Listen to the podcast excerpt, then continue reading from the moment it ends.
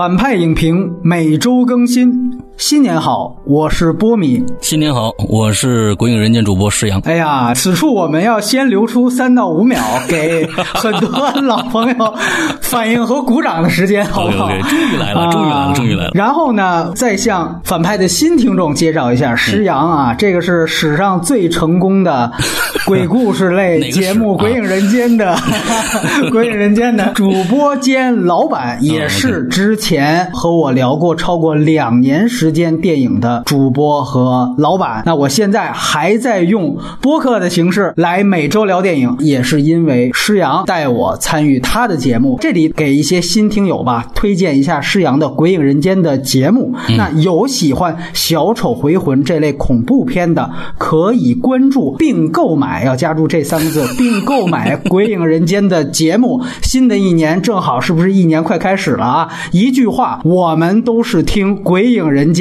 长大的啊。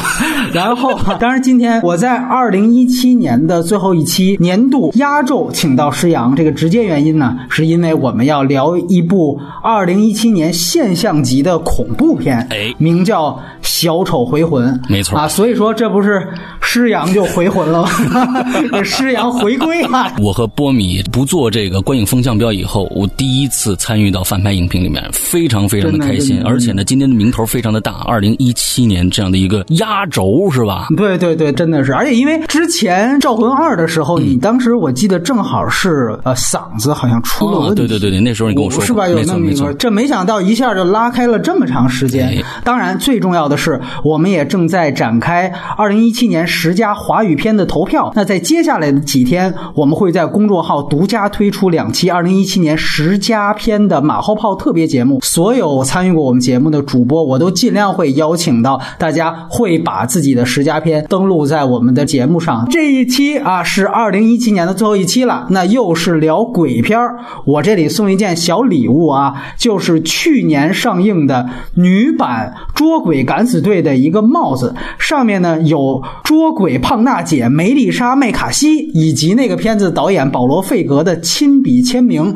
这个东西啊，戴在头上能辟邪，挂在。床上能避孕啊，还等什么？对，在微信号上以任何方式跟我们互动就可以。好，闲话少叙，那我们现在来聊《小丑回魂》的影片信息啊。分级呢，这个电影是 R 级啊。本片呢在内地没上映，所以呢不牵扯什么删减。片尾呢没有彩蛋，不过啊，在片尾字幕结束之后，会突然出现几声小丑的笑声啊。如果说忘记听又有强迫症的，欢迎拖到片尾。直接去听听看。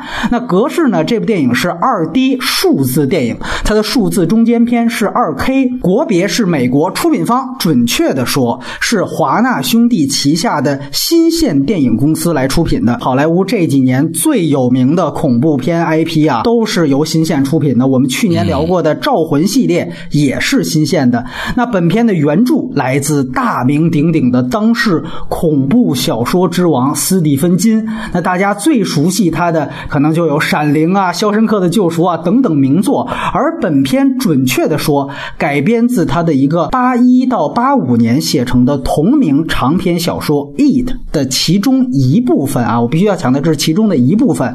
那么之前一九九零年也有过一版电视电影版，导演呢是阿根廷籍的导演安德斯穆斯切蒂，他之前呢仅有一部长篇电影，也是恐怖片《妈妈》是。由劳模姐来主演的那外延部分，我跟施阳有机会去提及。制片人呢，包括了导演的应该是姐姐，这个叫芭芭拉·穆斯切蒂啊。这两个人呢也一起撰写了他们之前那个妈妈的剧本但是本片的署名编剧啊和这导演姐弟都没有关系，而是另外请了三位编剧，而且特别有意思，其中最有名的一位其实是一个高口碑的美剧《侦探》第一季的日本。裔导演福永啊，他之前也指导了网飞的一个电影战争片《无尽之兽》。按说说这类名导在成名之后还甘愿给别人写剧本的情况，这个应该也就是前两年林中小屋的导演给斯科特写《火星救援》了啊，正好也都是这个惊悚片的事儿。哎，而另外一位这个片子的编剧叫加里多伯曼，这个人此前还参与了新线刚才提到的《召魂宇宙》的安娜贝尔系列的编剧工作。那么第三位蔡斯帕默，这个是一个新人。主演方面呢，更是都是新人了。那着重说几个，演结巴比尔的是叫杰顿·李伯赫，演胖子本的是杰里米·雷泰勒，演大家女神贝弗利的是叫索菲亚·莉莉丝，而演小丑的其实也是一位九零后演员，名叫比尔斯卡斯加德。其实他本人是比所有这里面的小演员长得都要帅得多得多啊！而且他的父亲其实正是拉斯风的御用男演员，也是瑞典国宝级的演员斯特兰斯卡斯加德。如果大家看过像《女性隐者》的话，那个陪女主旁边聊了一宿，最后还想上女主被一枪崩了的那个道貌岸然的知识分子，就是这个小丑的父亲来演的。他们等于是瑞典的一个演艺世家了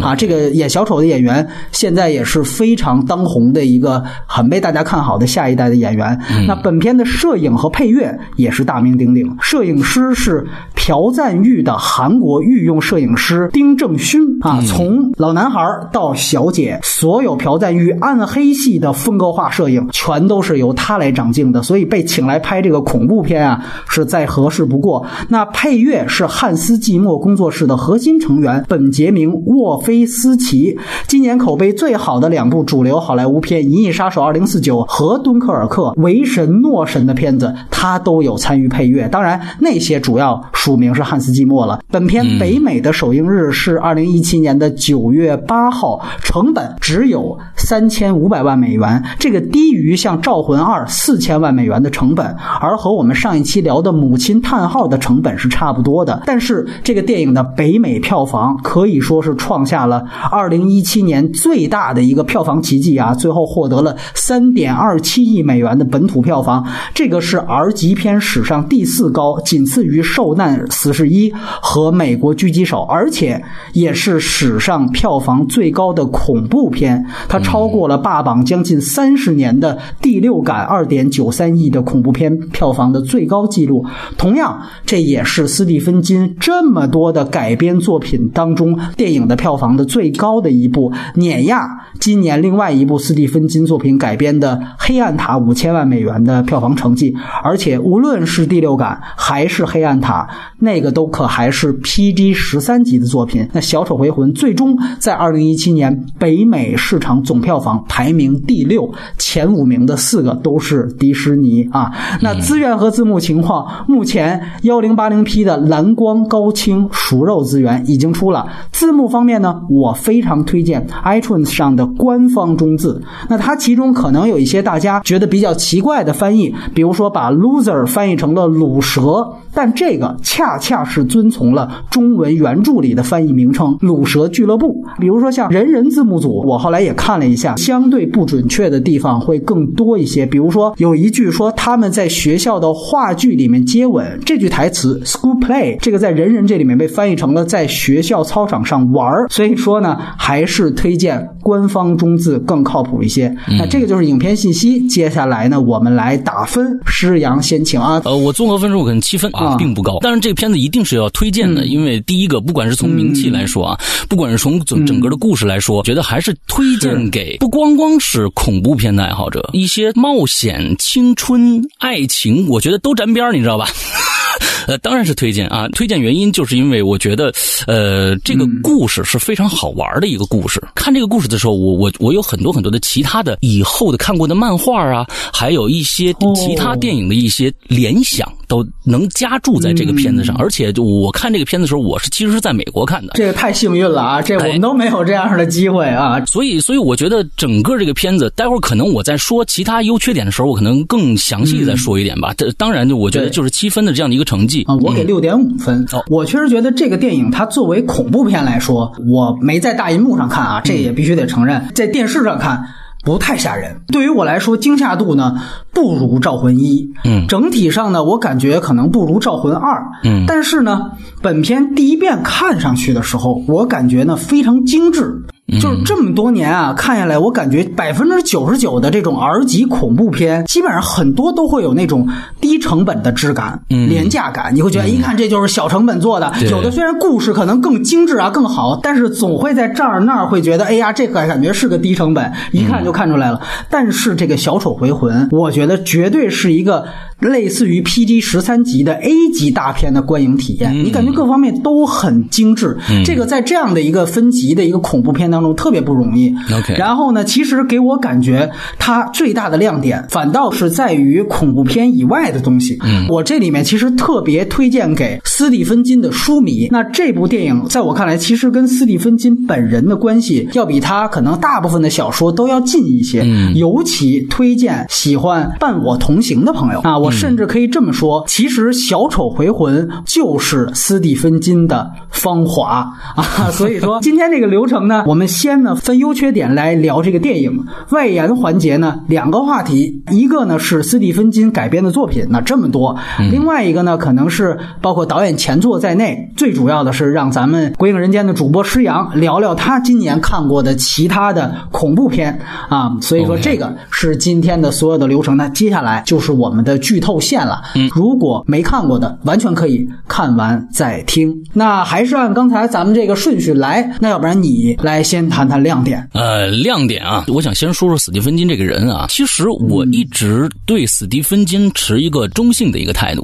我认为，呃，史蒂芬金，呃，作为一个非常非常会写故事这样的一个人，打字速度非常快的这样一个人啊，你看他他写的那个量，你就知道有很多很多的好故事。而他的所有的恐怖作品，比如说《小丑回魂》这一作品《It》，我认为在所有史蒂芬金的文字作品里边，这部作品是一个非常耀眼的一部作品，因为他整个这本书那么厚啊，对，长篇小说，非常的长，非常的厚。我在美国就看着，因为小小丑回魂这个。电影一火，他们那儿也一样，书店呢就出一本书，其实就是再版，对，一拃厚的书，我的天哪，这这太厚，我翻了两页，完了我看了看，其实我之后我又翻了一下中文的，我现在还没有看完这部书，太厚了。完了之后，我觉得它整个从文字的结构上来说，还有最关键就是每一个人物的刻画上来说，刚才波米说的特别对，就是说他这是在写他自己的童年芳华，因为里边结巴里最后就变成了一个恐怖小说的写写手，对吧？没错，是的，是的。所以我总觉得这是他对于。五十年代儿童那时候生活的一整体的一个概念，也写了方方面面那个时候一些童年的阴影的一些描述，各种方面都有了，比如说种族歧视、失去家人、性暴力，各种各样的东西全部涵盖在这里边。我在里边看到了一种。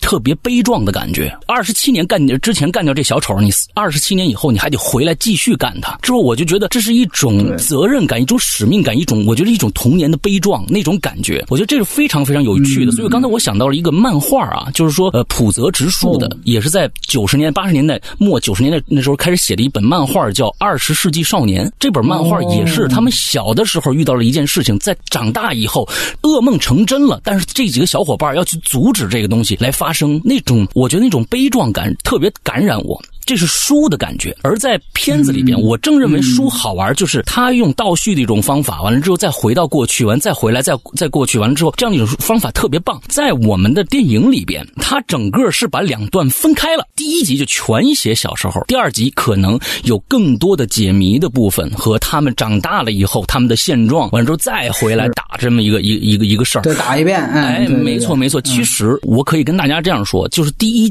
次我在美国看这个电影的时候，我的感觉是没有太多恐怖感的。即使在电影院里边，呃，我第一遍看的时候，可能由于呃语言的问题，因为没有字幕，我觉得看的我非常的不爽。里面毕竟有很多很多向原著致敬的地方，呃，还有向史蒂芬金迷要要阐述一些东西的地方，所以我第一遍可能看的不是那么那么爽。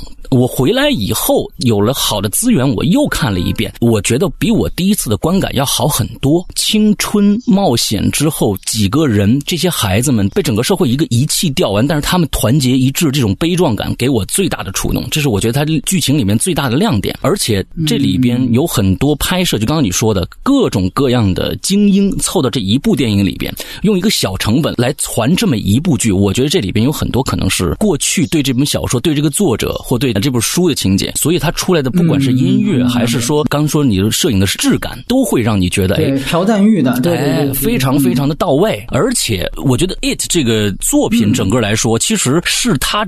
所有作品的一个集大成的一个作品，因为这里边其实啊，它本身的讲的意义就是说啊，我要童年你最害怕什么，我就给你看什么啊。我其实我不是一个小丑，我是可以千变万化的，只不过拿一个小丑作为一个固定的一个身份来让你看到，但是我可以变成任何你心中恐怖的东西。其实，在整个《小丑回魂》这里边藏了很多的彩蛋，比如说狼人的彩蛋，比如说这个木乃伊的彩蛋，他把整个在西方世界里边的所有的恐怖元素。素全部加注在一部作品里边，一个非常牛逼的一个一个作品，也我觉得可能也是史蒂芬金小时候他所见到的、碰到的所有小孩里边都害怕什么，他都写进去了。而在这部作品里面，我觉得其实他有很多的一些特写镜头，比如说呃，中间有一段他们跑到那个屋子里面去，完了之后被小丑干了一顿，完了之后呢，忽然小丑一下子发火了，他的手一下撑出来了，变成一个狼人的手。那个时候可能大家没觉得那是。狼人的手，但是可能西方的孩子就能看得出来。就能看出来，比如说还有一个是被一个一个那种缠尸布给裹住，那就是木乃伊嘛。所以就是每个人心目中的那些内心的恐怖，全部都在这一个片子里边弄出来了。真的想把这些都体现出来，真真是太难了。你其实提到这点，是不是林中小屋当时想做的那种感觉？这个所有的鬼怪一个大集合，其实我感觉可能，也许林中小屋他想要那个效果，就是他从《Eat》这个原著当中获得的，对吧？也有可能，也有可能。只不过他那个呢，是一。些电影恐怖元素大集合，这个呢是可能是一些传说元素大集合，两个不太一样。是，我也接着来说优点。这个电影其实挺明显的，它之所以做这样的一个小说结构的调整，我觉得更明确了一个类型的特点。嗯，而且你可以看到，为什么我刚才说它能够在北美成为一个爆款，这就是《芳华》呀。就你想想看，斯蒂芬金他是一个典型的美国穷苦出身的底层小镇青年的成功代表，所以当他去写这个他自己的回忆录的这样的一个性质，然后又把他最拿手的恐怖片和这个东西结合上之后，嗯，这个显然就是一个爆款的潜质了。之后会可能频繁的提到《Stand by Me》那个电影，就伴我同行，那个的确也可能更贴近他自传式的一个作品，但是那个东西就不是恐怖片了。当然，那个电影在北美也好，在中国也好，口碑也非常成功。但是如果你想成为票房爆款，那显然《小丑回魂二》是你把史蒂芬金在卖点上最擅长的和他真正底层小镇出身的这样的一个扮作者气质结合在一起，这个就是《小丑回魂》。而且刚才。施阳也提到了，他其实是把二十八年之后后面成人的这个世界的这个东西直接删掉了。嗯，我就是如果我这集卖座了，我放到二里去拍，对吧？那如果不卖座，要是扑了跟黑暗塔似的，那我就不拍了。所以说，我就单纯的做一个年少时期的事情，这个反倒更加突出了他青春片的特质。所以你会发现，这个电影就恐怖片之外，它更靠近于青春冒险片。我第一遍看的时候，跟这片子最觉得想的就是《伴我同行》。嗯，其实这里面也做了大量的对于《伴我同行》的致敬，比如说我们知道《伴我同行》里面有那个跳火车的镜头，它这里面几个小孩子穿火车公路的时候，后面不断让火车出现，这个符号出现了好几次。这些其实确实，而且包括这里面的所有的小演员找的那个气质，其实不是说跟着九零年的那么找的，不是，他就是根据瑞凡·菲尼斯那黄金一代的那些小演员去找的啊。当然，表演的是不是好，我们可以在之后去谈。所以说，如果觉得《小丑回魂》不错的，我这里面非常非常推荐《伴我同行》。那个电影其实主题也都是一样的，而且这两个电影有一个文本，这就是还是回到《小丑回魂》。为什么说它是一个半自传的作品？不仅刚才施阳提到的最大的男主角就是这个结巴，他长大了之后会成为恐怖小说家。我估计《小丑回魂二》会拍啊，可以这样说，他是把自己的童年的所有的遭遇或者人设分给了这几个小主角。那么其实包括那个胖子班到了德里镇，都是他第多少个到的一个小镇？他之前颠沛流离啊，可以说。然后呢，包括他因为被人孤立。他就特别爱去图书馆，对这个其实都是斯蒂芬金小时候的遭遇啊，他自己就是到处的在米因州各地，包括其他的州去转。还有那小胖子也是因为他爸爸战死了，没错，就是说他其实你会发现，这个电影包括像《Stand by Me》里面的所有的小男孩，他们其实全都是问题少年，或者说问题家庭的少年，自己的父亲或者母亲。这里边你看那个小女孩，她的父亲其实对她有性性侵的那个意思，嗯，其实这个都是在提到这是。一群问题少年，而这个其实也是他其实一个童年阴影的写照。嗯，所以说这个确实可能是首先是恐怖片，但它更重要的，它也有青春片很大一部分的占比。嗯，而且特别有意思的是，其实他的小说在北美的那个画类，我也看了一下，这个《It》的小说被划归到了奇幻小说的那个门路，这个也是挺有意思的。这可能到缺点的时候我们会谈一下他的这个事情。但说白了，我很同意刚才石阳说的，这个其实本身本质上是一个孩童冒险的故事，而且它其实就是一个中二旧世界。另外一个比较好的地方就是在于它的特效和场面，嗯，这个确实是现在去拍它带来了视效升级，无论是各种彩蛋，包括那个血崩的这种场面，其实从最开始小丑狰狞，你去对比九零版，我们就能看出来，那个时候确实那个特效都没办法做的特别好，都是特摄片的质感啊。那个开场的断手，那开场的小丑是根本你就拍不出来那个断手的情节，包括结尾这个失重的万人尸塔，在这一版当中，它落实的都特别好。的确，因为说句实话，史蒂芬金的东西就是画面感非常非常强，嗯，所以说如果你的成本不够，部分解答实际上包括很多人一直以来的一个疑问，就是为什么他的很多小说改不好电影，就是因为他的小说的视觉要求是非常高的，他画面感很强，但是与此同时，你要是没有很好的视觉体现，会比较麻烦。但是这一部当中，我觉得在视效方面，确实是他大部分的这个电影当中，我觉得相对来说比较出色的。另外就是我感觉它很难得的是，在大部分恐怖片都是 B 级片嘛，它其实比大部分的 B 级片都要注重人物塑造一些。嗯，确实，它带来的一个小问题是，它为此牺牲掉了一些叙事效率啊。这个我们在缺点会谈到，但是它的这几个人物，因为其实大家想一想，它这里面组成的这个卢瑟俱乐部，也叫鲁蛇俱乐部，其实就是一个我们说废物七七角龙吧。其实你想，那是七个主角，包括这里面还有几个反派，替小丑干事的反派也挺重要的。你上来你要铺这么多人物，这个其实是相当有难度的一件事情。但是这个电影，他宁可把这个片子稍微拉长一点，他也要非常耐心的去把这七个主角，几乎是每一个人的啊前史，包括他们遭遇什么，害怕了什么，自己在家庭当中现在有什么困难，全都交代的非常清楚。你可以注意到，这个片子几乎它的时长是两小时十五分钟，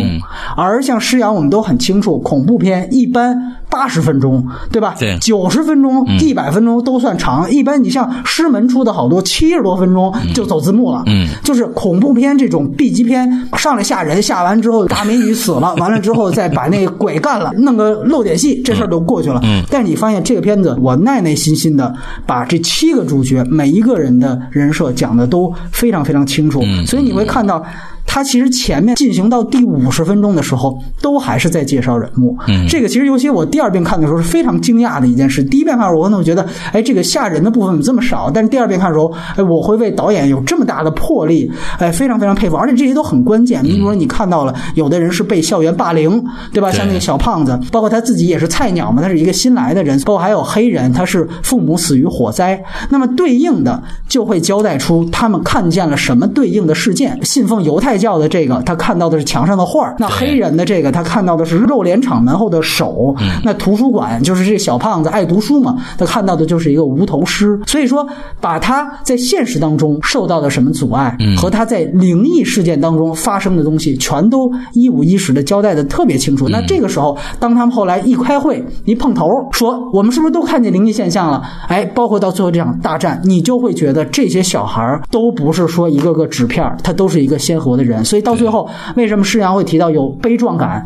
因为这个人物他交代的很清楚，他是活生生的人，这么一群人去抗击一个怪物也好，去抗击一个东西也好，这就是有力量。我觉得最好的一个亮点是这里面那个女主角的人设。我们可以看到，在她那场见鬼戏之前，她铺垫了两个事儿，一个呢是她去买卫生棉，嗯，另外一个呢是她剪头发。所以当她铺垫完这两场戏之后，然后她的见鬼戏设置成了从那个下水道里面长头发伸出来，缠住了她。然后其实她那一段是形成了一个 S M 式的一个捆绑，嗯，对吧？很明显的捆绑，然后把它拉到了那个水池那，然后进行了一个雪崩。这两个元素正好是他之前铺垫的卫生棉和剪头发的段落，点出了女主角当时少女初潮以及面临的家长性侵。嗯，所以你看他为什么要花这么长的时间去把每一个人交代清楚，就是因为我告诉你，我的这个恐怖的吓人的段落。不仅仅是一个啊，突然跳出来一个东西，不是，它是有非常合理的，并且跟人设结合的一个交代的。对，这个就是我觉得非常非常 A 级的东西。嗯，对，所以这个其实是他人设上的。然后另外可能就是刚才施阳也提到了各种彩蛋，这个几乎也可以说是一个斯蒂芬金元素的大集合，因为他的几乎很多的作品都会出现，比如说校园霸凌啊，我们看到的魔女佳丽那种，包括像童年阴影啊，这个也是最多的血崩段落，你也可以。理解为是像魔女佳丽的那个猪血的段落，或者是闪灵最直直接的那个，没错，那个电梯开门之后那个血瀑布的段落去致敬。对，那包括刚才我提到的伴我同行，所以你会看到所有几乎这个斯蒂芬金任何的经典的作品在这一部当中，哎，也都出现了。所以这个其实是在一个商业上又对于它的受众是有一个满足的。那我们交换意见批评，那好了，石阳先来。作为恐怖片来说啊，刚才我最最早就说了，前面貌似是一个恐怖。怖片后边呢变成了一个青春探险，一帮孩子就打怪去了嘛，对吧？我觉得这是因人而异，因文化而异的。这部电影为什么在美国今年有这么高的一个票房？我觉得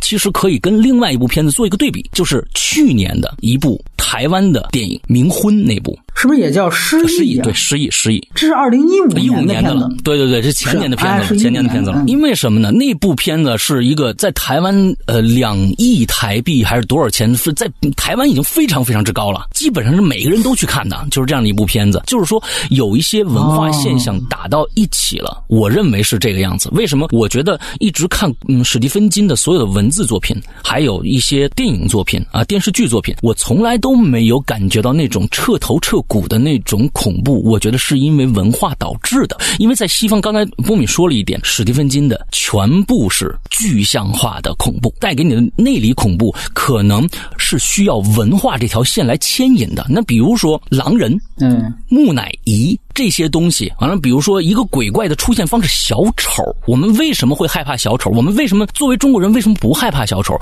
是因为我们的生活里面没有小丑这个东西，这个东西不存在。就是说，我们很少见过，但是在美国西方文化里面，那可能是天天见的一个东西。今天这这儿过生日来一个，明天那儿过生日来一个。而且据美国整体的这种调查来说，百分之四十的人都害怕小丑，所以他用这种方式来作为一个恐怖片是合理的。在美国片，在美国它就是成立的。而对于我来说，为什么我更喜欢《招魂》系列？因为它有很多东方的神秘色彩在里边。嗯，温子仁嘛，没错，对对对，没错。史蒂芬金的所有。所有的作品里边，其实他写的很多的东西都是实体的。小丑一个疯狂犬病狗，对吧？佳丽又是一个人，疯了的作家闪灵，而。我觉得史蒂芬金又特别特别注重在呃儿童这一块写童年创伤。我觉得他这个心理学学的不错啊，就是说原生家庭的造成的一些一一些问题。你看《闪灵》里面有小孩啊，各种各种原生家庭的阴影来来塑造一些恐怖的一些事件，来来来去。但是这些东西可能离东方观众太远了，跟片子没有关系。是因为我对于他的这样的一个恐怖，我。可能不感冒，里边有两段，呃，有一段是我觉得非常呃色彩非常浓重的，就是刚才波米说的喷血的那一段，那肯定就是《闪灵》的那种。大的那种呃绿色的墙壁，加上这个血大量的喷出，完了这红大绿，大红大绿，你知道吗？这个这个色彩一看，你啊，这是向闪灵致敬啊，或者怎样？或者问致不致敬不知道，但是看看着非常非常爽。还有一个地方，我觉得这个就是他加入了一些东方的恐怖神秘色彩，才营造出来一个非常唯一的一个地方，让我觉得是亮点的恐怖，就是他那个幻灯机的那一块啊，对对，头发开始是他妈，最后变成一个小丑，那一段其实那其实是午夜凶铃的感觉，那种东西其实是东方神秘色彩改变的，就让他这一点点变变变慢慢变，它不是那种哗美国嘣一下就跳出来吓你一跳那种那种感觉，忽然跳出一个东西来，我觉得你你就是给我逃就好了。可惜在这个电影里边，可能我觉得是因为大家美国人的一种审美吧，我觉得他们的审美这样就是真正的恐怖，但我对这个恐怖。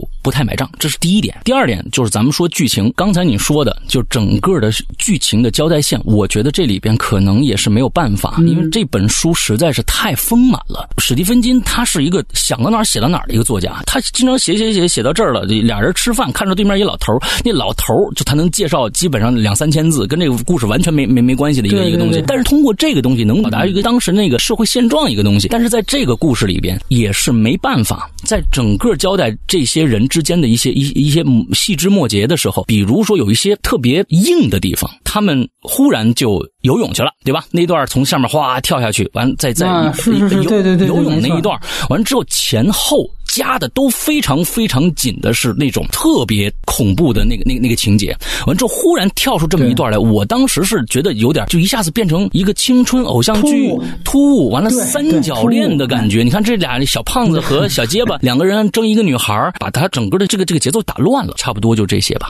问题我觉得主要是集中在哪儿呢？就是我个人感觉这个片子它在这个规则的建立上面有一点点模糊不清。刚才施阳也提到，这个小说它其实是非常非常长的。你要在电影当中去叙述这个人鬼斗，其实你是要自己提炼，甚至是要重新撰写你人鬼斗的动机和规则的。就说白了，很简单，就是第一，你要解决这个鬼为什么出来吓人。为什么要吃人？那这里可能分几种主流的动机，可能被冤死的好人生了怨气。你比如说导演前作《妈妈》就是这种情况，对吧？那像还有一种是西方的鬼片，典型的是就是撒旦的化身，没错，或者说跟撒旦有关系。那这个就是一些宗教背景的片子，像《驱魔人》，这是最典型的，也是最成功的代表。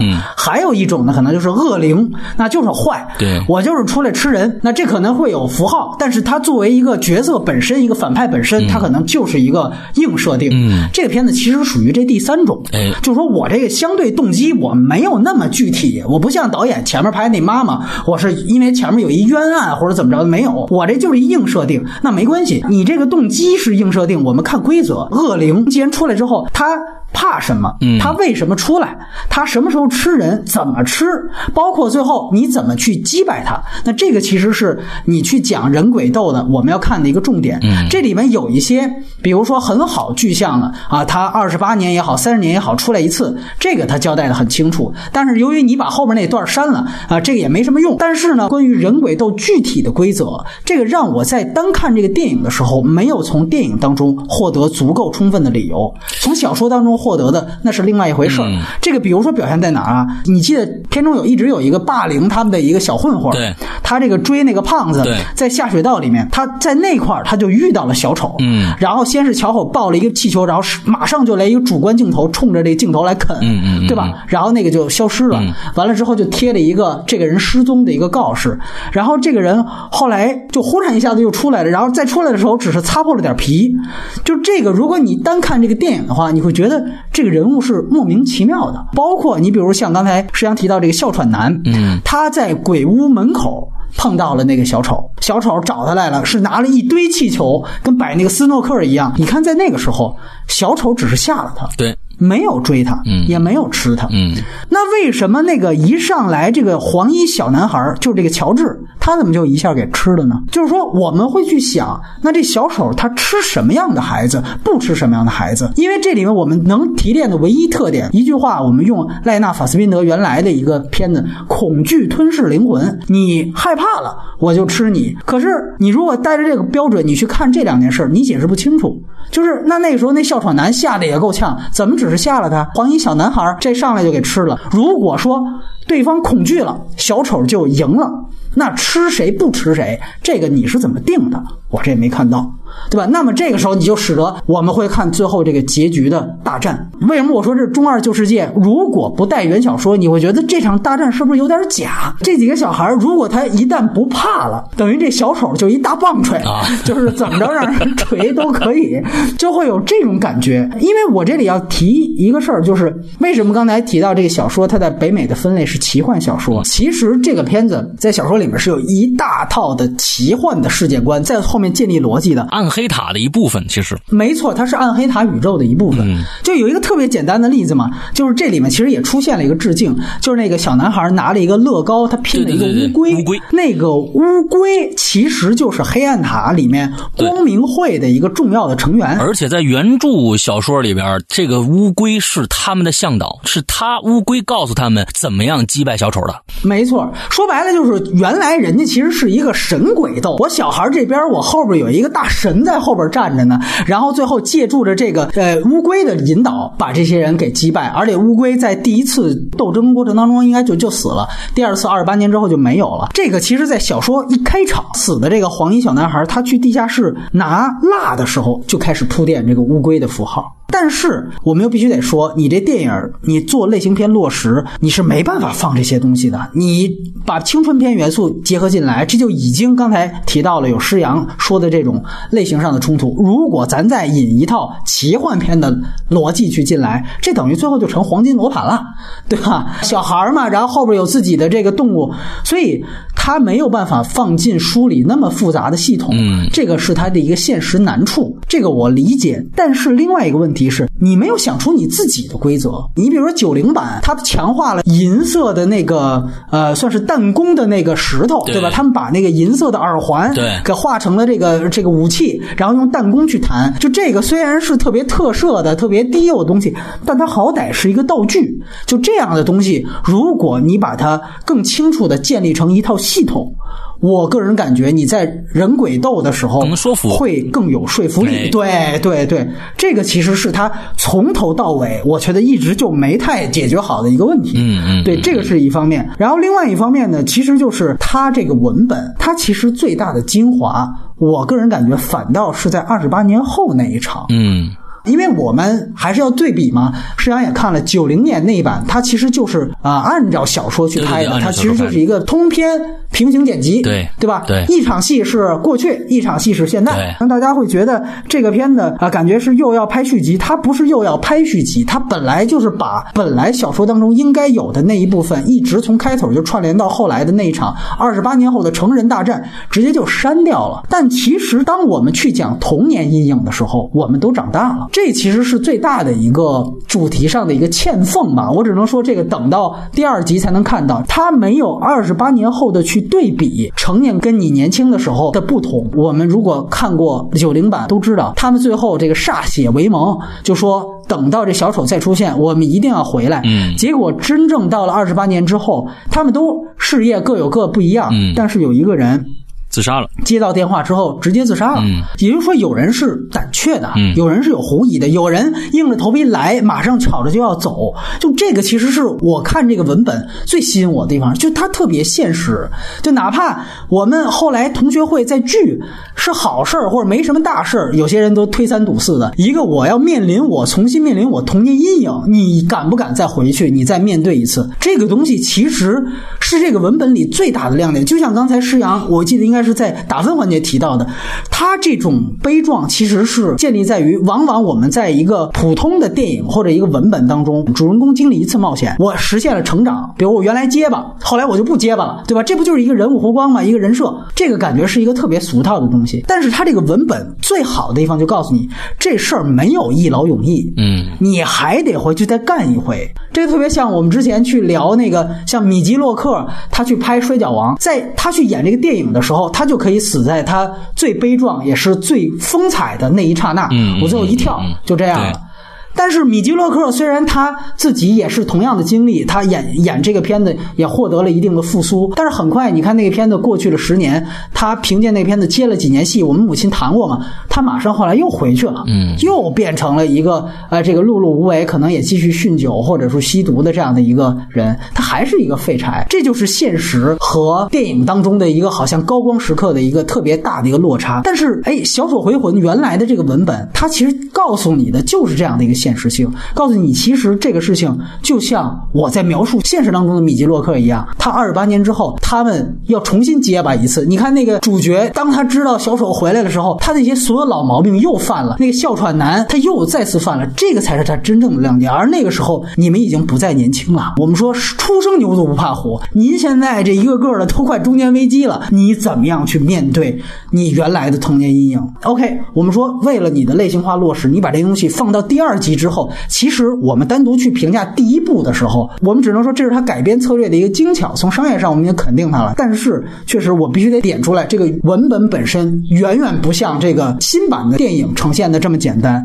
对这个，我觉得是一方面。哎，包括其实为什么我提到说像《伴我同行》，《伴我同行》里面有一句话，就是我再也没有遇到。像十二岁时那样的好朋友了，这个其实就是史蒂芬金所有他童年回忆的一句提纲挈领的题眼。嗯，那这个其实这个小丑回魂，他之所以我们说刚才施阳说这话很同意，他是史蒂芬金的一个集大成的小说作品，原因就是在于他其实也在强调了他的这样的一个人生观。嗯，就是我们究竟还能不能回到十二岁？这个其实是一个他自己也是在回忆当中的，所以这个其实是这个文本本身。然后另外一点呢，我觉得就是这个片子其实有一点点在社会性和它整个对于小镇氛围塑造上，我觉得可以做得更好。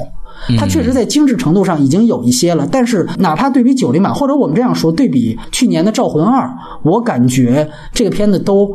做的还不够，就你比如说《赵和二》，我们当时强调它是讲撒切尔夫人那个时代，因为它其实是对于底层是一种剥削的，它是讲的英国底层的那样的一个闹鬼事件。那包括像《伴我同行》，它讲的也是史蒂芬金小时候所在的缅因州，这也是缅因州他的故乡的那种底层的挣扎。那两个文本的社会性做的就要比这个片子要强很多，因为小丑其实只是一个符号而已，它其实真正它代表的是你真正恐惧的东西。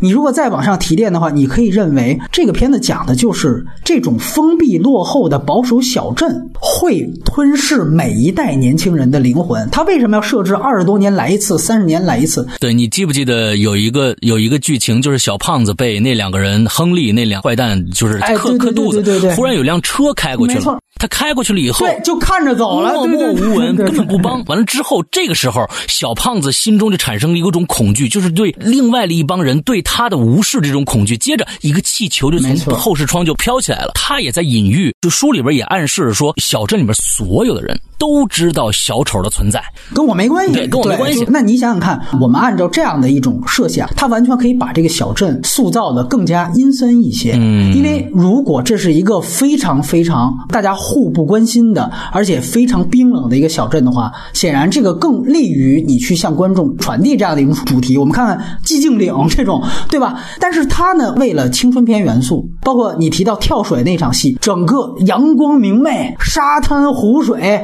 是吧？非常的张扬、光明的色调，你究竟有没有在氛围营造上去更好的去突出这个主题？那这个我觉得是在这方面是一个欠缺。那另外一方面，可能就是说，刚才石阳提到这种细节。应不应该更多？我觉得你比如说在九零版里边，他们那个贝弗利那个女孩，她被也是亨利那几个，她其实在性骚扰，就捏着她脸在旁边那一段，其实后来就成为了这个贝弗利整个的人生的阴影。就是她甚至到长大之后，她去找的男朋友还是一个对她天天家暴的人。对对对对，原生家庭就是原生家庭问题。这个其实不仅仅是她父亲给她带来的，是所有的这个小镇的冷眼旁观给他带来的，包括会从挑 bug 的角度会去。挑这个电影的问题，你会觉得这警察为什么不介入呢？警察都干嘛呢？这为什么不作为呢？其实这个也是我们刚才说的这个主题应该去呈现出来的。你包括像呃九零版，他也提到了，就比如说那个胖子，他其实一直是寄人篱下的，就是他是住在他表哥家，等于他在学校是天天挨本地同学的整，然后回回家还要挨这个本弟表哥的这么一个夹板器，包括。小说的一开头，你会看到他二十八年之后的线索里面，还是这个小镇被杀的都是同性恋。然后那个警察上了一断案，就是估计啊，这就是当地的一些保守的村民杀的。说白了，就是这是断臂山的剧情嘛，对吧？那警察基本上也就走个形式啊，因为可能从他们的思想里边，这同性恋也就该死。所以其实你会发现，说到底，他的整个原来的文本，他就是在说小丑就是在帮村民去杀人，就是在。帮整个小镇去杀人，杀掉他们那些看不惯的问题少年、同性恋、黑鬼和一切的边缘人物啊！如果说你有作恶能力，你比如说像那亨利这小反派，我就可以不杀你，你可以帮我去杀人，咱俩一块儿把这些，对吧？所以他最后形成了一个跟魔鬼同行的这样的一个关系。这个其实这个人物在文本或者九零版当中体现的更明确，他其实就是在说小丑就是小镇整个村民的化身。那如果你有这样的一个主题的话，你现在的这个无论是氛围营造还是气氛营造也好，是不够的。对，刚才实际上提到了这个中美的一个文化落差，对，非常对。但说白了，你想，他这个就是一个美国特别偏僻和落后的一个小镇，你大家代入一下咱们那个盲山盲井里头那种落后农村，说白了。他小说原来是五十年代嘛，后来现在给改成了八十年代。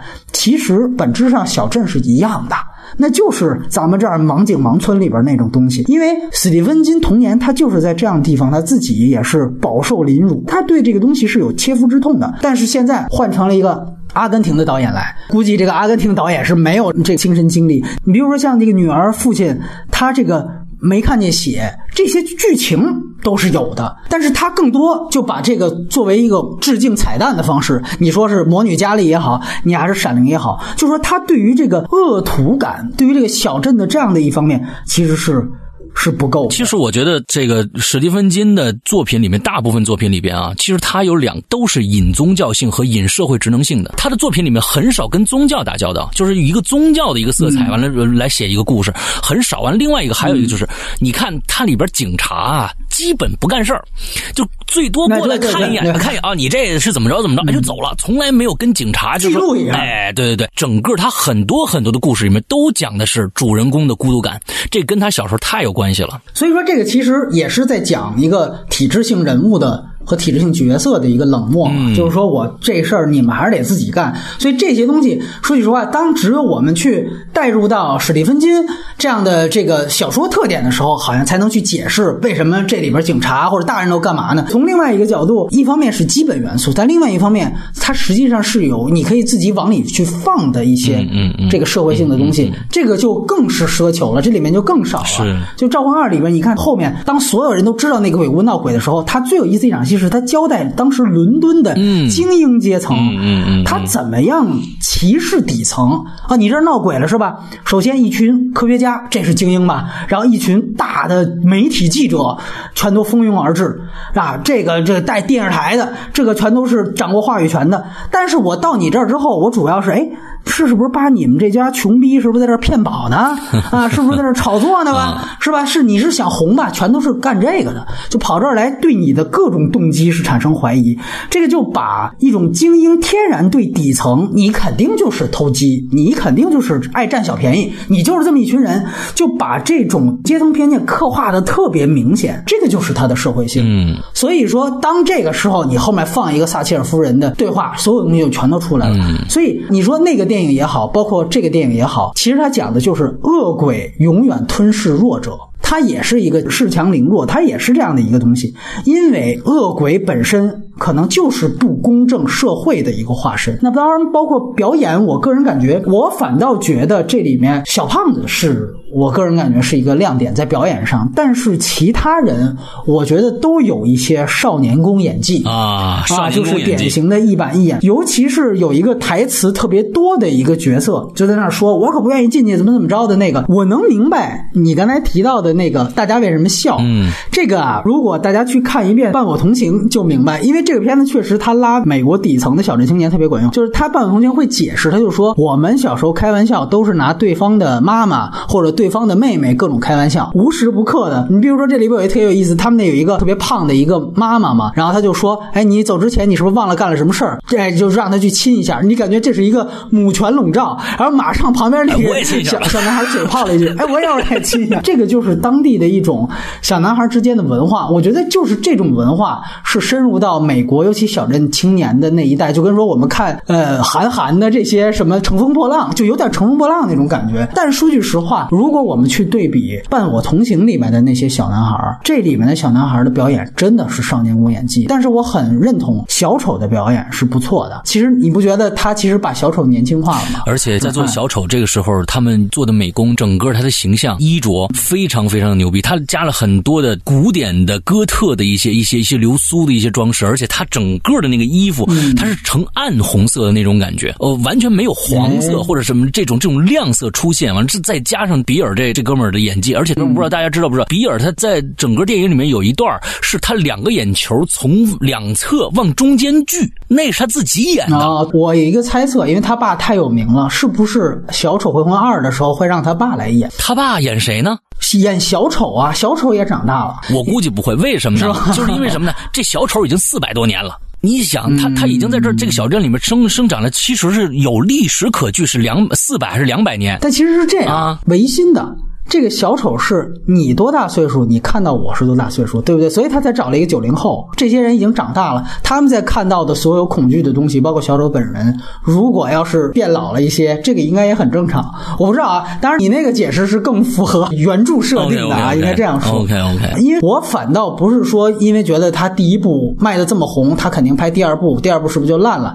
跟《王牌特工》似的。我反倒觉得他真正的精髓，按照他现在的拍法，应该放在。第二部才对，嗯嗯，所以这第二部理应拍的更好，在我看来是的，是的。就像我刚才提到的这些，就像你刚才说的，他没有这样的一个对照啊。就是这本书精彩，就是说这个平行剪辑的这样一个东西。其实平行剪辑能让你更加明白人物的这样的一个特性变化，他过去是什么样，现在是什么样。但是他其实这样拆开以后。给他的编剧造成了很大的一个困难。里边这个这个宗教男上去就死了。你说第二第二集开始你怎么弄？就就就直接这男就死了，就没没没两场戏就完了。完了之后，就我觉得真的是挺难拍的。这个剧本的改编其其实挺难的。在小说当中，一个复杂，除了虚实，我有幻觉，还有现实。它还有过去跟未来，所以它其实是两层复杂性的交织。对对对对。你现在其实它把其中一层就我就不提了，对吧？我就放到第二部去了。它所以就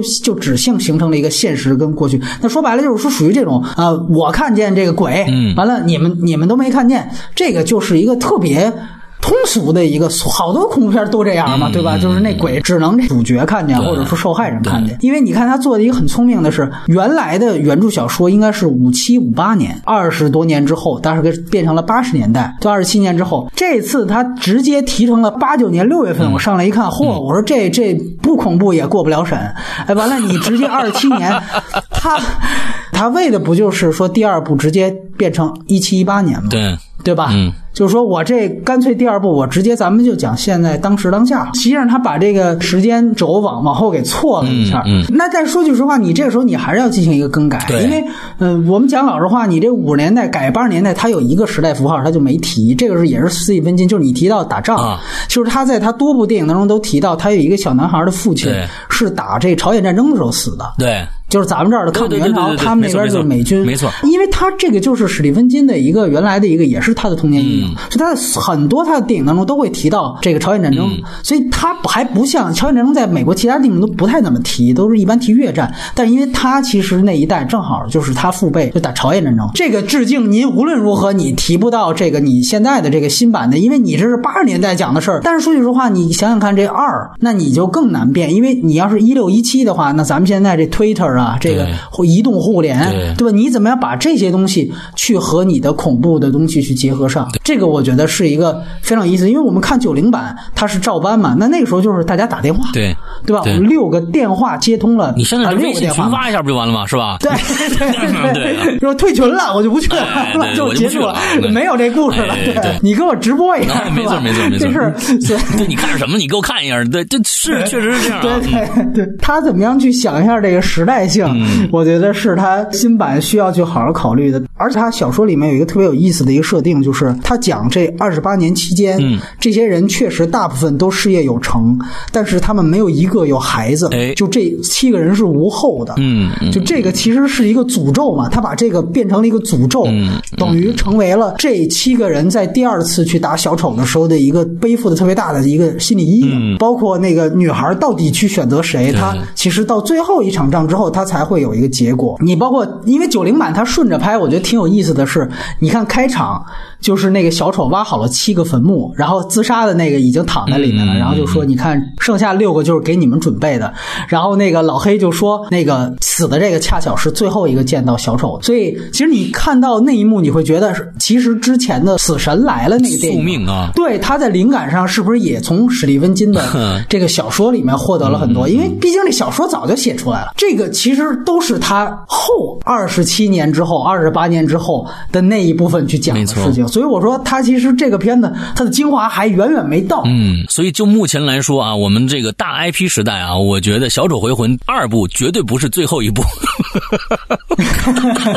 还得再打一回 老年版是吧？我我 老炮儿，我真的按照他现在咱们想这个，我觉得他第二部两个小时不一定能说满这件事情。就是如果说太再去第二部就把小丑干掉了，就现在这个趋趋势，我觉得有第三部也不新鲜。啊，肯定有第三部，而且他可以像安娜贝尔一样，嗯，我知音外传讲小丑诞生，对，我叫小丑诞生行不行？但是史蒂芬金自己说曾经说过，像这样类似的，就是说他再也不写了，嗯，就是说以后你要再往后编，你跟我没关系，那跟我没不是我的故事，他我只讲到。二十七年以后，这帮人又打了一次，打赢打输算他的，反正后面跟我没关系，那就是你自己编剧编的了啊。这也没问题嘛。你其实《银翼杀手二零四九 》跟人家菲利普·迪克有啥关系？那都死好多年了，对不对？这不接着往下续呢吗？是吧？迪克要是还活着，兴许还不允许你写呢，对吧？就像你提到史蒂芬金，他连《闪灵》他有时候他都不愿意，他就觉得这不是我的意思。嗯嗯。就像这样的小小说家，有咱不能说活着反倒麻烦，但是但是 但是对吧？是有这么一个情况，哎，只要你。这个卖的火，以他们新线去编那个召魂宇宙的那么一个姿态来看，这是没问题的。嗯，那我们就直接就继续来接着聊史蒂芬金。这我就想接着说，其实他的整个的小说宇宙感已经非常强了，他的所有的小说几乎都有联系的，对吧？所以就像刚才咱们已经提到的，实际上就是他。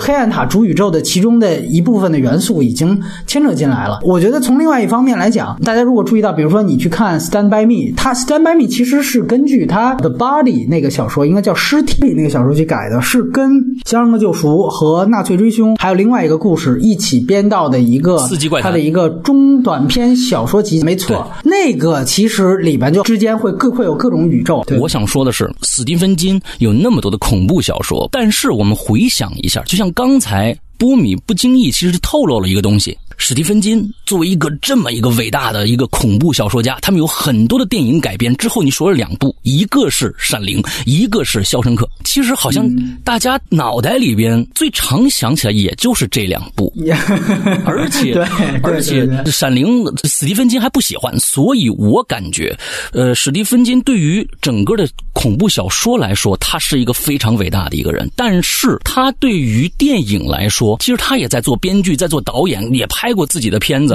完了之后，我是觉得，其实他在电影上面这个方面，哎，就那么回事儿。我们现在说实在的，《小丑回魂》，你如果大家就去看九零年那个版本的话，你会你会这个尴尬死，你知道吧？完了之后，你真的《小丑回魂》在整个个史蒂芬恐怖电影里边，我觉得是目前来说，我看到是品质最好的一部。起码是品质最好的一部，还有几部我能想起来的，很很多人都说《魔女佳丽》是吗？《魔女佳丽》是一部，还有那个《迷雾》，还有一部叫《迷雾》，对幻影凶间幺四零二这几部完了之后呢，我觉得可能大家可能还能想到很久很久以前的这个宠物宠物公墓，还有一个那个恶犬库乔，好像叫恶犬库乔。呃，这几部电影，呃，我觉得可能大家可能觉得啊，有一些还可以，但是我觉得高度上不去，就很很。多多的恐怖导演在拿着史蒂芬金的梗再回来翻拍他们自己电影的时候，要比史蒂芬金原著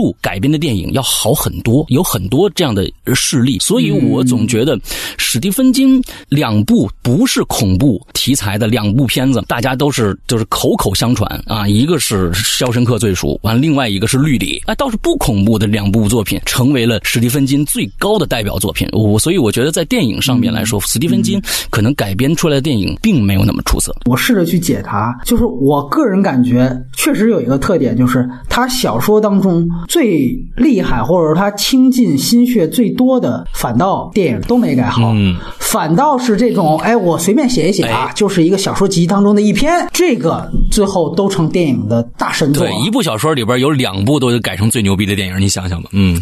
没错，它其实就是特别典型的一个我们说文学跟电影的一个改编上这样的一个规律，就是好像二流小说才能改成一流电影，而如小说家完成的最好的一流小说，反倒很可能会被改成二三流甚至是烂片的电影。对，所以这个其实，在史蒂芬金他这个 IP 金矿无限被这个滥用的一个情况下，我觉得特别能够体现这个特点。我不知道施阳是怎么去，我们现在如果去聊，你比如说你个人最喜欢的啊一到两部史蒂芬金的电影的话，是哪些？其实我可能可能还是《闪灵》算它的话，啊那肯定闪灵闪闪灵是算、算一部的。完了之后，接着就是呃《肖申克最熟》。其实我不喜欢绿里，呃，《伴我同行》我挺喜欢的。之后恐怖片的话，可能往前排的话，我可能会把《幻影凶间幺四零二》我放到前面来，因为我觉得那个整个的对于在一个小空间里发生的一个短时间的一个一个东西，从最开始那样的一个一个过程，到最后全部崩塌，整个完最后还有个大反转。我觉得整个那个故事的结构非常非常，那个电影是非常好看的一部电影，非常有意思的一部电影。可能我会把那一部放到前面来。倒是《迷雾》这样的片子，我倒觉得它非常非常的美剧化，我一点都不喜欢。还有很多人都特别喜欢《迷雾》，但是我一点都不喜欢。我喜欢，对对。啊，你喜欢《迷雾》是吗？迷雾电影版啊，我电视剧版我也没看，他后来就真的拍了对对对，但是美剧很烂，听。说是啊，我都我都没看。其实德拉邦特是拍史蒂芬金算是最成功的一个电影导演。他应该说他自己最成功的电影也都是靠史蒂芬金的小说。他其实一共拍了四部吧，嗯嗯四部的长篇电影。除了《绿里奇迹》《肖申克》和《迷雾》之外，他的处女作也是史蒂芬金的小说。但是这相反，你发现他这四部当中，就《迷雾》算是恐怖片。类型更贴，那几个都不算，对，所以这个其实是很有意思的。但是你并不得不说，就是士林温金无论如何，他就是一个恐怖片大导的一个投名状，就是科举考试，你必须得，就是你可以发现，基本上所有的恐怖片大导。多多少少都会拍，哪怕那库布里克也没有免俗嘛，当时对不对？包括像德帕尔玛《魔女佳丽》嘛，史蒂芬金他自己认为德帕尔玛的那版《魔女佳丽》是所有电影改编当中啊他最喜欢的。哎，这是他自己最那个那一版，因为后来也翻拍了好几版，都挺烂的。但是那一版确实是非常出色，因为我们知道德帕尔玛他是希区柯克的门徒，而且那个时候他其实正好也是没过多久，这个小说出来他就改了，所以整个说白了是史蒂芬金的初生牛犊的时候，以及和德帕尔玛初生牛犊的时候，两个结合在一起，确实有很多技法在当时看是非常非常先锋的。其实事儿特简单，就是一个人被虐了，然后逆袭了，那简直是校园霸凌的片子的鼻祖。但是整个的风格化在那个电影当中，电影技法使用确实是淋漓尽致。印象最深刻其实是最后、所有事儿好像都结束了，他去上坟嘛，然后在坟地非常默默的献了一个花儿，然后献完花儿，突然一只手从坟地里出来，啪一下抓住他，因为你前面全程紧张，他到后面总算完了，哎，终于。然后包括你像咱们提到二零一七年刚刚去世的那个僵尸片之父乔治 A 罗梅罗，他其实也拍了两部史蒂芬金的东西，《人鬼双胞胎》九三年的一部作品，另外一个应该是《鬼作秀哎，也是史蒂芬金的。但是《鬼作秀》好像是直接史蒂芬金跟他合作去编剧的。那有可能，对，因为他初期的时候还是挺愿意参与电影的，嗯还经常客串一下啊。呃，就跟斯坦利当时就斯坦李嘛，然后包括像大家有印象的话，约翰卡彭特。嗯啊，这个就是拍这个《月光光心慌慌》那个导演、啊，怪形的那个导演，他应该也拍过至少两部斯蒂芬金的作品。对，虽然可能在他们的作品序列当中都不是特别有名的，但其实你会发现，所有人都必须得过斯蒂芬金这一关。他就是恐怖小说的代言人了。说白了，他是一个畅销小说家。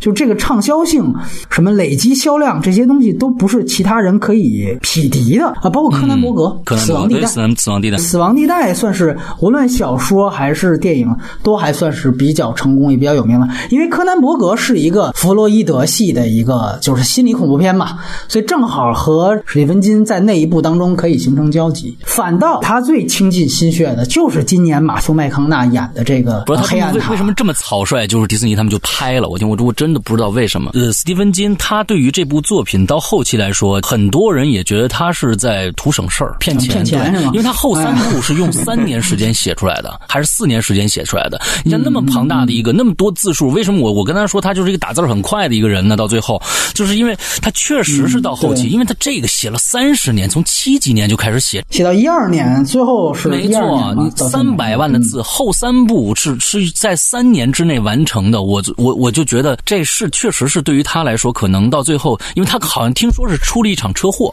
之后他可能对生死完了之后，而且是在他们家小区附近。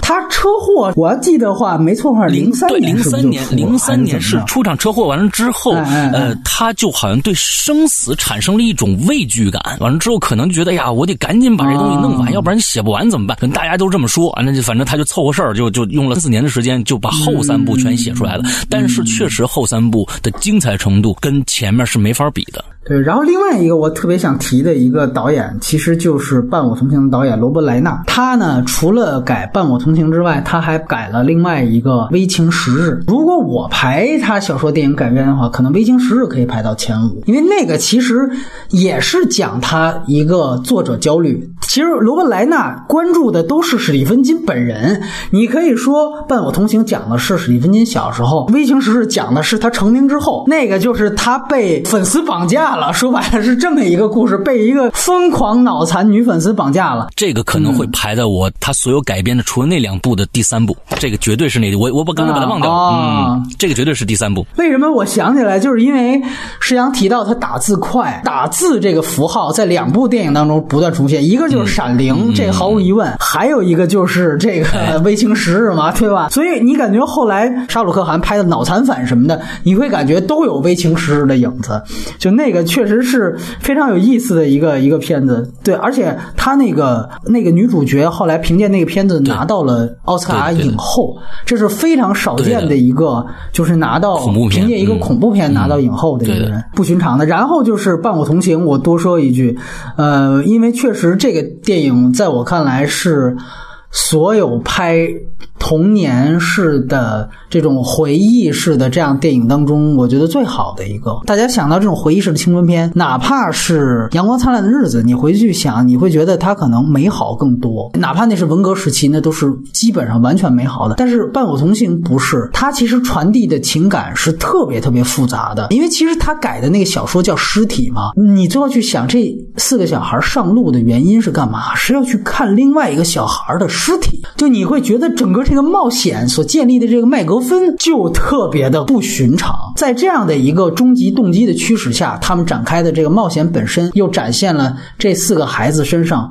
每一个人不同的家庭创伤跟童年阴影，这个确实是我觉得《少年维特烦恼》式的这样的电影传递的最好的一个一个电影。另外一个不得不提的事儿，就是那个电影贡献了一个让人现在想起来都很惋惜的一个演员，就是瑞凡·菲尼斯。他其实是凭借那个电影一炮成名。他在里面演的是一个老大哥的形象，他讲的是一个简单的回溯嘛。那个作家其实就是史蒂芬金自己，他在回溯的时候。他摊开那张报纸，上来就说瑞安·菲尼斯的这个角色被枪杀了。然后我回想童年，也就说白了，他的回想不是说通常呢是我们是在一个同学会，或者是一个我们现在又有事儿了，像小丑回魂这样，都不是。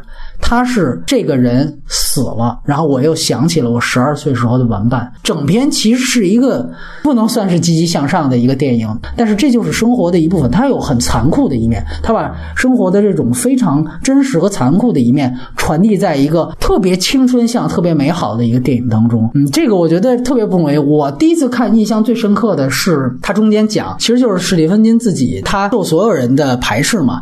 但是呢，他有一点呢，就是说我睡前给你们。讲讲一个故事，在篝火旁边，然后他就突然去讲了一个大胖子吃派的故事，然后他就真的把那个故事去拍出来。可能最让人觉得戏里戏外可惜的就是瑞凡·菲尼斯，特别有意思。他刚才提到，他不是上来就被。人杀死了吗？就他成年的时候，后来瑞安·菲尼克斯在演这个片子六七年之后，也意外的去世了。演完这个片子之后，他说了一句话嘛，他就说：“我相信《伴我同行》这个片子会比我个人留在这个世上留得更久远。”结果其实这个就成为了一个一语成谶的东西。说句实话，你从那个电影当中，你就可以看到，我们都说是詹姆詹姆斯·迪恩跟马龙·白兰度之后最好的演员，他的天赋在哪儿？真的是也不能说我。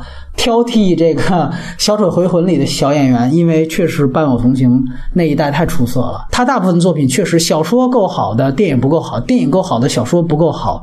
但是伴我同行，我觉得是最均衡的一个文本，就是他的小说也不错，电影也非常非常的好。很特例，真的很特例。那你看，这也是完全不是恐怖片，对吧？我只有在完全不是恐怖片的时候，我也许可以做到这一点。怎么看这个导演前面的这个？妈妈这个片子，包括这两个片子，你觉得更喜欢哪个？说实在的，可能我觉得妈妈，因为咱们俩是一在电影资料馆一起看的。完了之后呢，我觉得观影的这个氛围比较好啊。完了之后呢，又有中文字幕。完了之后，我是更觉得妈妈那部片子比这个稍微还要好一些。确实，那个片子是我要记得没记错的话，是吉尔莫·德托罗来监制的。毕竟都是西班牙语系嘛，所以说。那个片子在整个的鬼怪的视效风格上，你感觉在风格上更突出。虽然那个确实你看着还是小成本，我印象最深刻的是，所有那个鬼妈妈出来的时候，也不是那个鬼妈妈，就是所有的那个鬼怪出现的时候，就是那个鬼怪出现的时候吧，它都是暗，基本上不给光。为什么你这做特效暗点便宜？完了那个做的糙点这大家看不出来。就是你感觉它有点这种捉襟见肘的东西，但是你这个老特别暗。你会感觉你前面这么着可以啊，我我未知带来恐怖嘛？你到最后你还这么按，我大哥事儿都讲清楚了，这就让人感觉 你这最后得是不是得炸裂一下？所以我感觉是不是导演把这个之前经费少的这个东西全都放到了《小丑回魂》？对，但是那个片子我觉得也挺好的一点，它那个影射的现实性更强，那其实就是抢监护权。而且啊，我觉得这里边啊有一个审美上的一个问题，我我不知道你记不记得小丑啊。在那个就是宗教男去放那本书的时候，墙上有一幅画，你记不记得？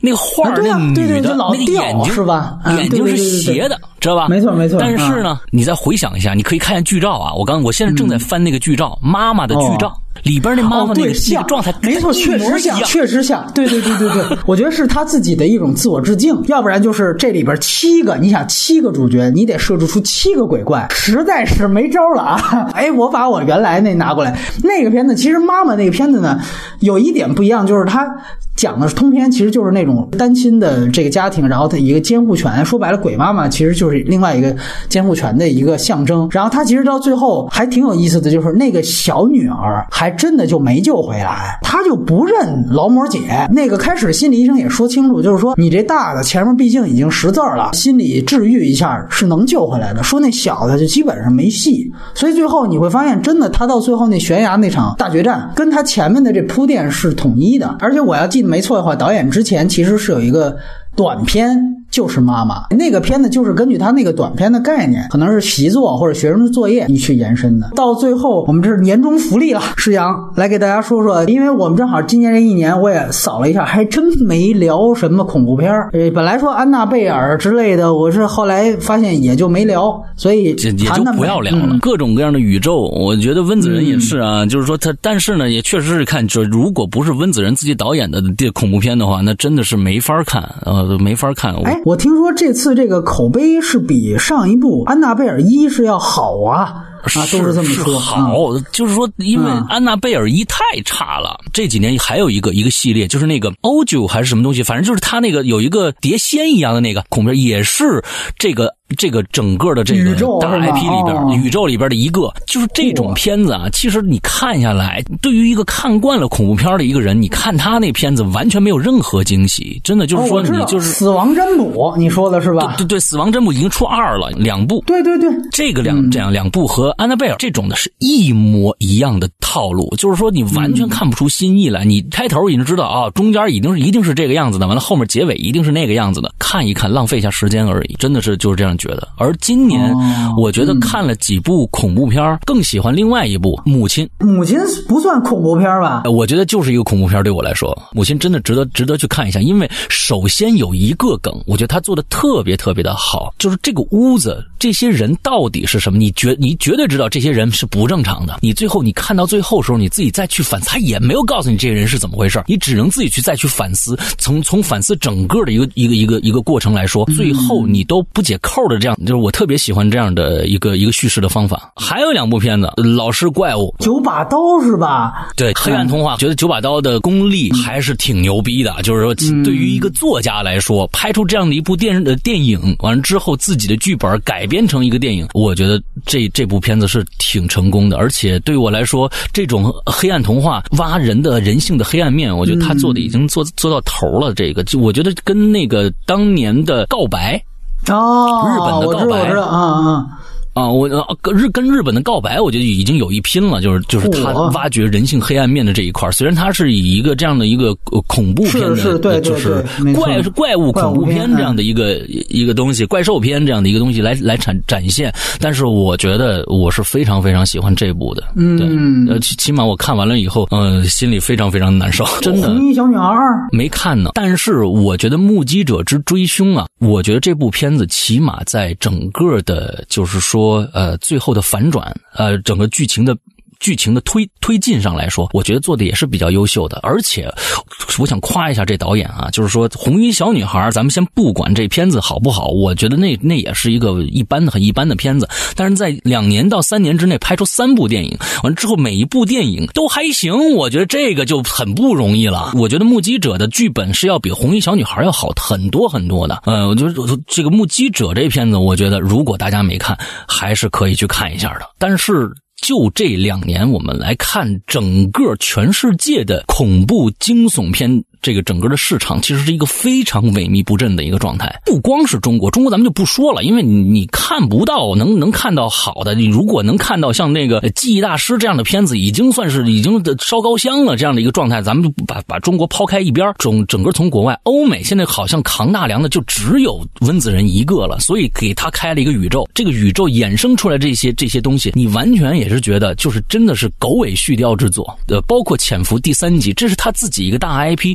潜伏第三集居然让另外一个来来拍，我是觉得也是为了挣钱吧。整个这商业商业环境也就这样了。对你提到北美市场的话，今年还有一个我们也当然也聊过聊过了，就是沙马兰的回勇之作《分裂》嘛。我不喜欢那部电影，我是觉得主角就是那个 X 博士年轻那时候啊，太使劲了。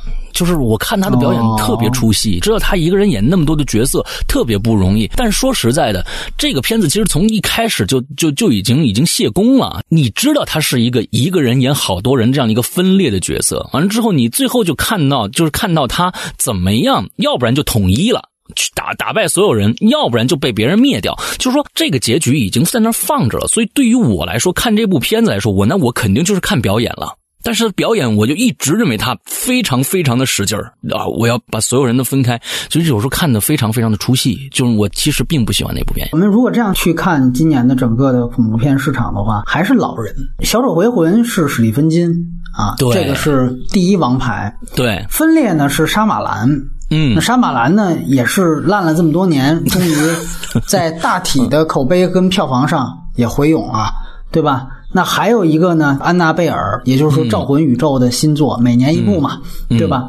类似于基本上我看今年过亿的，然后就是《逃出绝命镇》，而且《逃出绝命镇》因为它是一个黑人题材的电影，所以现在很有可能种族的这样的一个对，所以很有可能现在在接下来的奥斯卡上，它甚至还能有作为啊，因为从前哨战上的表现来讲，它还真的是。呃，有挺多出色的东西，包括金球奖，他基本上能拿到提名，他全都拿到了啊。所以《逃出绝命镇》这个今年他在票房上和《分裂》也是不相上下，就是这个确实是几个非常黑马级的作品。嗯，逃出绝命镇你怎么看？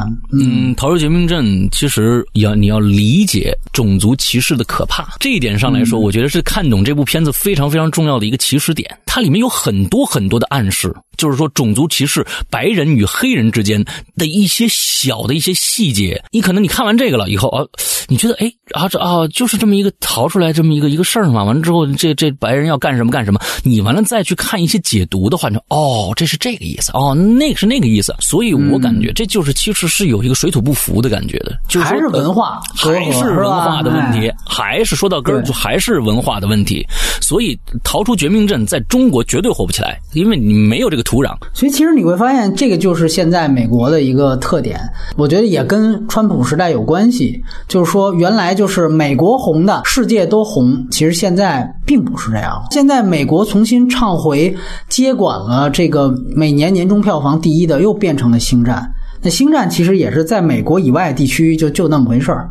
对吧？尤其在中国，而且我们刚才说到一点，《Get Out》那个片子是一个黑人题材的电影，它其实给的就是黑人街区的所有的黑人去看，包括《小丑回魂》。我刚才提到了斯蒂芬金，他在这部当中着重的去强化了他小镇青年、底层小镇青年的这样的一个特点。这就相当于我们十亿的《芳华》或者是这个《乘风破浪》，它其实主打都是美国最基础、最本土的那些三四五六线那些小镇青年。所以说白了，这样。这样的电影是成为了美国真正主流的。我还想起一个，香港今年有一部。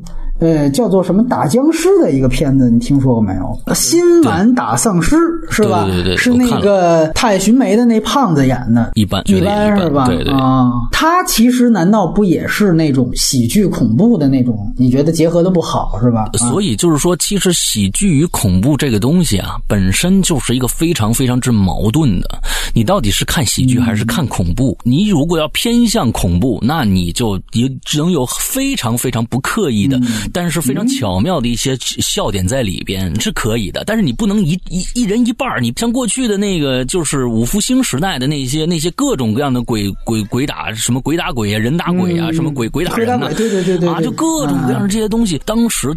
香港电影工业让大家要看到一个既吓人又有露点，完了之后还有综艺性，之后又还有喜剧 这样的一个大综合之一个东西。但是它那个东西不算是作品了，只能是在一个时期里面出现了一个可能暂时调剂大家口味的一一一一个一个时期。但是这个东西不能作为一个长久的，比如说作为香港恐怖电影的一个风格，那这个如果往下走下去的话，那肯定是没戏的，因为你哪儿都不沾。所以不光是就是说香港的恐怖片，就连香港的三级片都充斥着这种非常非常不知道你要干什么的这样一个一个状态。就是你开一些挠你的笑话，这这我觉得这种两种两种类型片，一个三级片，一个一个恐怖片，不知道为什么香港就非常喜欢用这种嗯不伦不类的方式去体现。所以我真的是对香港这个这个他们这个我不晓得是不是审美，因为你拍出来的票票房也不好，为什么导演还愿意？这样拍这样拍可能省事儿我不是不晓得啊他是不是也想模仿比如僵尸肖恩那种但是僵尸僵尸肖恩是英国式的内骨里边的那些黑段子他那就是直接一个隔隔着人啊这个这这这这这这这不一样这么说来啊我说的这你觉得其实咱们今主流的这个角度来讲说来说去我们还是那个